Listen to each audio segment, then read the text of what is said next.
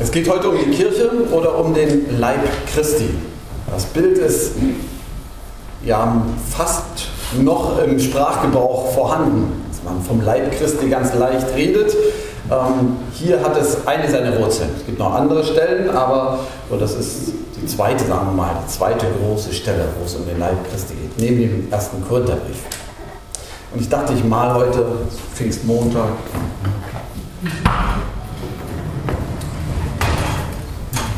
Ähm, brauche ich nicht so viel reden, Sie können bisschen zugucken. ja, also, ähm, der Apostel schreibt uns hier im Epheserbrief, wenn es um den Leib geht, dass Jesus Leute eingesetzt hat mit besonderen Aufgaben. Da sind zum einen die Apostel. Das ist nicht gemalt, sondern geschrieben.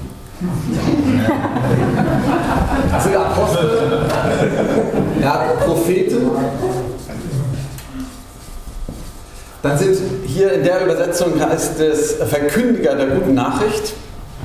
Ich lasse das mal einfach Verkündiger. Wer den Luthertext im Ohr hat, der hat hier Evangelisten. Ja, Verkündiger. Dann sind Hirten, Und als fünftes ähm, sind genannt die, na, wen habe ich vergessen? Die Lehrer. Die Lehrer, natürlich, die Lehrer. So.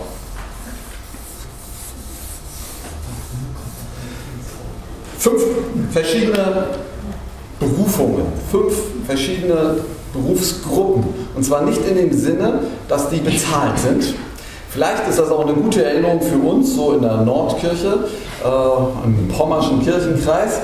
Das sind gleich fünf. Man kommt gar nicht in Versuchung, das auf die Hauptamtlichen aufteilen zu wollen, denn wie sollte das gehen? So viel haben wir ja zumeist gar nicht. Also, das sind also Berufungen, die Jesus in seiner Gemeinde gegeben hat. Nicht in jeder kleinen Vorstadtgemeinde, nicht in jeder Dorfgemeinde. Apostel, Propheten, Verkündiger, Hirten, Lehrer. Man könnte auch übersetzen, wir würden heute vielleicht sagen Missionare, Visionäre, Prediger, Seelsorger, Pädagogen. Das entspricht dem ungefähr. Vielleicht auch nicht. Man kann sich darüber streiten, aber ich, ich lasse es jetzt mal so stehen. Auf jeden Fall nur, um das zweite zu erklären. Diese haben eine Aufgabe, und zwar sollen sie die Gemeinde zurüsten dass die Gemeinde wächst. Und zwar in einer doppelten Hinsicht. Sie sollen fähig werden zum Dienst, zum Dienst Christi. Und sie sollen dazu beitragen, dass der Leib Christi aufgebaut wird. Und dann erzählt hier der Apostel sehr schön, nämlich, man kann sich das verdeutlichen, jetzt kommt sozusagen mein Einsatz, ich versuche das mal, mal sehen, ob das so gelingt. Ähm, Ja. Also, als wenn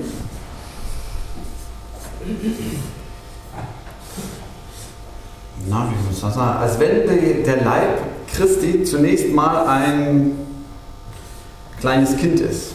Das soll also ein kleines Kind werden. Das muss man nicht sofort erkennen. Ähm, doch, doch.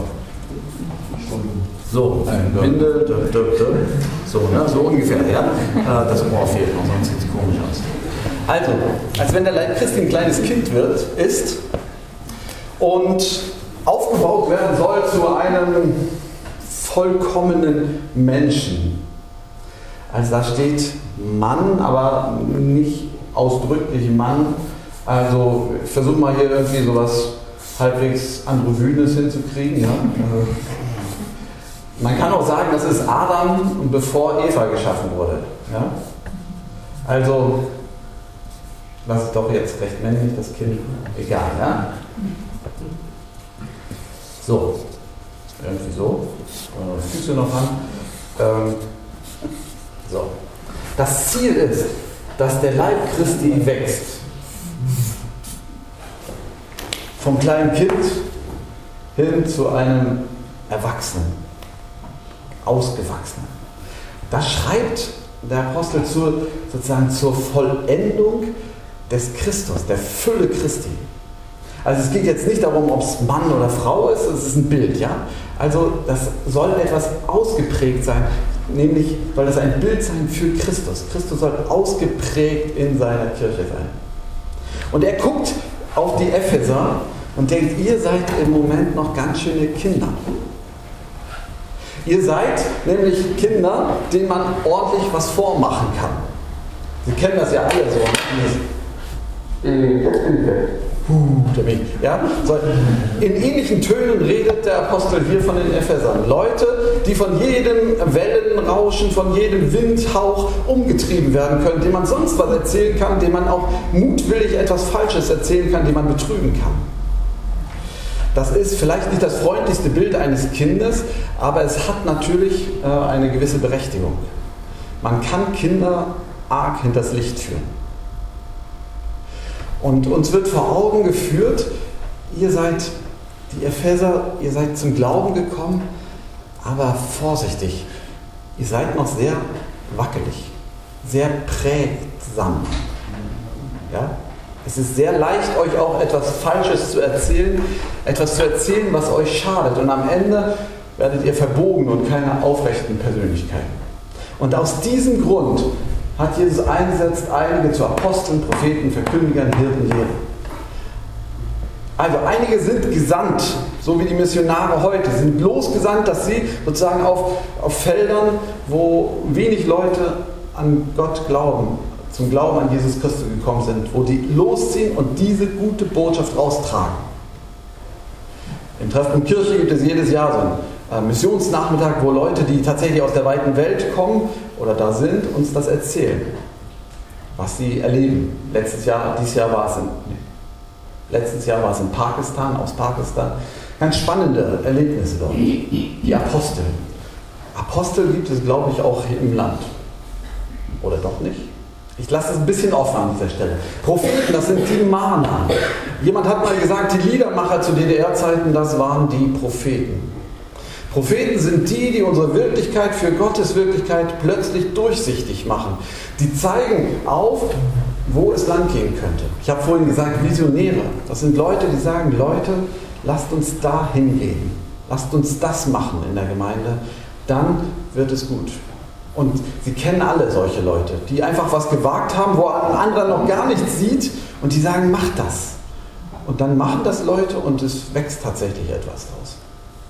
Verkündiger, das sind die, ja, solche Leute wie ich, die, die versuchen sozusagen das Evangelium, die gute Nachricht von Jesus einfach immer wieder zur Sprache zu bringen. Hirten, das sind Leute, die einfach sich um andere kümmern. Manchmal ganz ohne Worte, aber ganz oft auch mit Worten. Und Lehrer, das sind die, die versuchen zu strukturieren, beizubringen, dass man das begreifen kann, lernen kann. So. Der Gedankengang ist, dafür sind die da, damit das kleine Kind in Ephesus erwachsen werden kann. Und wenn wir uns das angucken, Ephesus ist noch nicht alt, die Gemeinde. Die ist keine 42 Jahre alt wie die Johannesgemeinde. Ich weiß gar nicht, wie alt ist Horst, die Kirchengemeinde? 500? 700? Wie viel? 700? 700 Jahre. Ja? Das ist also Ephesus, das ist ein Baby gegen uns. Habe ich gedacht, hm, gilt es trotzdem uns? Müssten wir nicht uns jetzt, jetzt wird es das Komplizierteste, äh, irgendwie so als ein bisschen spitze Nase vielleicht, ja, als jemand, ein altes Väterchen oder Mütterchen, ja, das können Sie selbst entscheiden, ähm, sind wir nicht eher sowas? Und ist das eigentlich noch möglich, dass wir, wenn wir alt geworden sind, was ist dann unsere Gefährdung? Wenn hier vielleicht die Gefährdung ist, leicht zu verschaukeln, also ich lehne mich damit an den Text an, ja? Also die, die schaukeln auf den Wellen und so, ne? Der, jeder Windhauch macht euch da weg. Sind wir also es ist wieder auch, das soll jetzt nicht klischeehaft sein, alle alten Leute sind so, sondern vielleicht ist unsere Gefährdung ähm,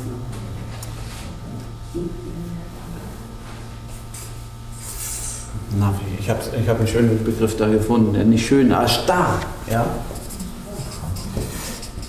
Ist durchaus nicht so, dass alle alten Leute starr sind. Das ist ganz unterschiedlich. Aber die Gefährdung des Alters ist schon, dass man sagt, so war es und so muss es immer bleiben. So war es, so muss es immer bleiben. Ich wage jetzt einfach mal zu sagen, auch für uns, die alte Kirche, nicht die junge, das Baby Ephesus, sondern auch für uns ist der Wille von Jesus, dass wir wachsen. Und da merken wir, das funktioniert nicht im Bild. Wenn jemand jung wird, dann wird er automatisch älter, ist irgendwann erwachsen und wird irgendwann alt. Hier ist aber das anders gedacht. Der Leib Christi wird nicht einfach automatisch alt und erwachsen und dann ist er Jesus ähnlich und jetzt ist er wieder verfallen äh, und weiß ich wir hoffen auf die Auferstehung sonst ist nichts mehr los mit uns Kirche. Das stimmt so nicht. Nee, so ist es nicht. Aber vielleicht ist unsere Gefährdung immer wieder, wenn wir schon so eine lange Tradition haben, stark zu sein und zu sagen, so muss es sein, weil es schon immer so war. Und der Wille ist trotzdem, dass wir wachsen, dass wir verändert werden. Das funktioniert im Leib Jesu, in der Wirklichkeit der Kirche, weil Apostel dazu gesandt sind, dass neue Menschen dazukommen. Dass Junge dazukommen. Dass Propheten uns sagen, lasst das und macht lieber das. Kehrt um, tut Buße oder lobt Gott, weil es euch gut geht. Weil Verkündiger immer wieder die Bibel uns zu, äh, ins Herz legen wollen, weil in der Gemeinde Hirten sind, weil Lehrer sind. Und die führt dazu, dass Menschen dazukommen. Und jetzt passiert dieser gleiche Prozess unter uns. Das ist mein Gedanke heute, dass wir vielleicht in der Gefährdung sind, zu sagen, nein, das muss so sein und nicht anders. Und die Neuen gleich in eine Form pressen. Erstmal, sagte eine Mutter eines Konfirmanden, erstmal müssen die Leute schon lernen, das Glaubensbekenntnis und wann sie im Gottesdienst aufstehen, sonst brauchen sie hier gar nicht mitzureden. Muss das sein? So, das ist sozusagen der Anspruch. Und jetzt kommt, wie ich finde, das Evangelium in dem. Wenn wir herausgefordert sind, uns erneuern zu lassen, dass wir nicht starr sind oder vielleicht sind wir auch leicht zu verschaukeln, ja, dass wir jede Generation neu in der Kirche das lernen muss, dass wir wachsen sollen zu dem vollendeten Christusleib. Dann ist das große Evangelium in all dem, dass der Apostel sagt, das Haupt ist Christus, sowohl bei den Babygemeinden als auch in den uralt Traditionsgemeinden. Christus ist das Haupt. Er ist da. Wir müssen nicht erst anders werden, damit wir Christus ähnlicher sehen. Wir müssen nicht erst rackern. Wir müssen nicht erst frommer werden. Wir müssen nicht erst missionarischer werden. Wir müssen nicht musikalischer werden oder irgendwas, damit Christus da ist. Er ist da. Das ist das Evangelium. Die Verheißung ist selbst, wenn wir manchmal den Eindruck haben, wir lassen uns leicht verschaukeln. Oder wir haben den Eindruck, wir sind sehr starr. Die Verheißung ist, dass Christus trotzdem das Haupt ist. Das ist das Erste. Das Zweite ist, dass ich das lese, als wenn Jesus das nicht nur damals verheißen hat dass er nicht nur damals Apostel, Propheten, Verkündiger, Hirten und Lehrer eingesetzt hat. Nehmen Sie doch mal an, er hat es auch heute in Horst, in der Johannesgemeinde, weltweit. Nicht nur der Pastor, Entschuldigung, ja, also wir sind wichtig natürlich, aber äh, nicht, nicht nur der Pastor, sondern es sind in den Gemeinden sind Hirten da. Was wäre die Gemeinde, wenn nicht untereinander Leute wären, die aufeinander aufpassen? Wenn auch Leute anderen in den Familien verkündigen, wenn die Kinder hören, was das Evangelium ist, wenn da Lehrer sind, die sich in der Christenlehre im äh, Kindergottesdienst, wenn sich da nicht Leute einsetzen. Ich glaube, es ist bis heute so, dass Gott das schenkt. Bin mir nicht ganz sicher, ob wir auch Apostel hier suchen müssen oder Propheten. Und das ist der letzte Gedanke. Man kann das Ganze ja ganz auf sich bezogen lesen. Ich soll wachsen, damit ich Christus gleich werde. So ist es aber nicht gemeint, sondern wir sollen wachsen. Wir. Zusammen werden wir Christus ähnlicher. Ich alleine niemals. Deshalb auch fünf. Ich alleine nicht, aber wir zusammen. Und wer ist eigentlich wir? Natürlich nur die Johannesgemeinde oder nur Horst? Nein, sondern wir beide. Ah, natürlich der Dom auch noch.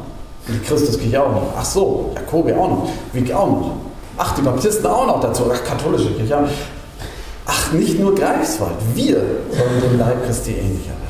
Weltweit. Und ich finde, das ist ein großer Trost und auch eine Ermutigung, nicht starr zu werden, auch immer wieder in die Welt zu gucken und zu entdecken. Zu entdecken, erstens, wie, wie Leute als Gemeinde kämpfen um ihr eigenes Bild, sagen wir ganz kleine Gemeinden in Osteuropa, auch große Gemeinden, wie sie aufbrechen und Segen genießen und ich nicht sage, ja die, sondern ich sagen kann, ach, das passiert bei uns. Wenn Menschen zum Glauben kommen und sich taufen lassen, ist das völlig egal, ob das in der Jakobi-Gemeinde in Marien oder im Dom passiert. Es passiert. Auch wenn es in Lateinamerika bloß passiert. Es passiert.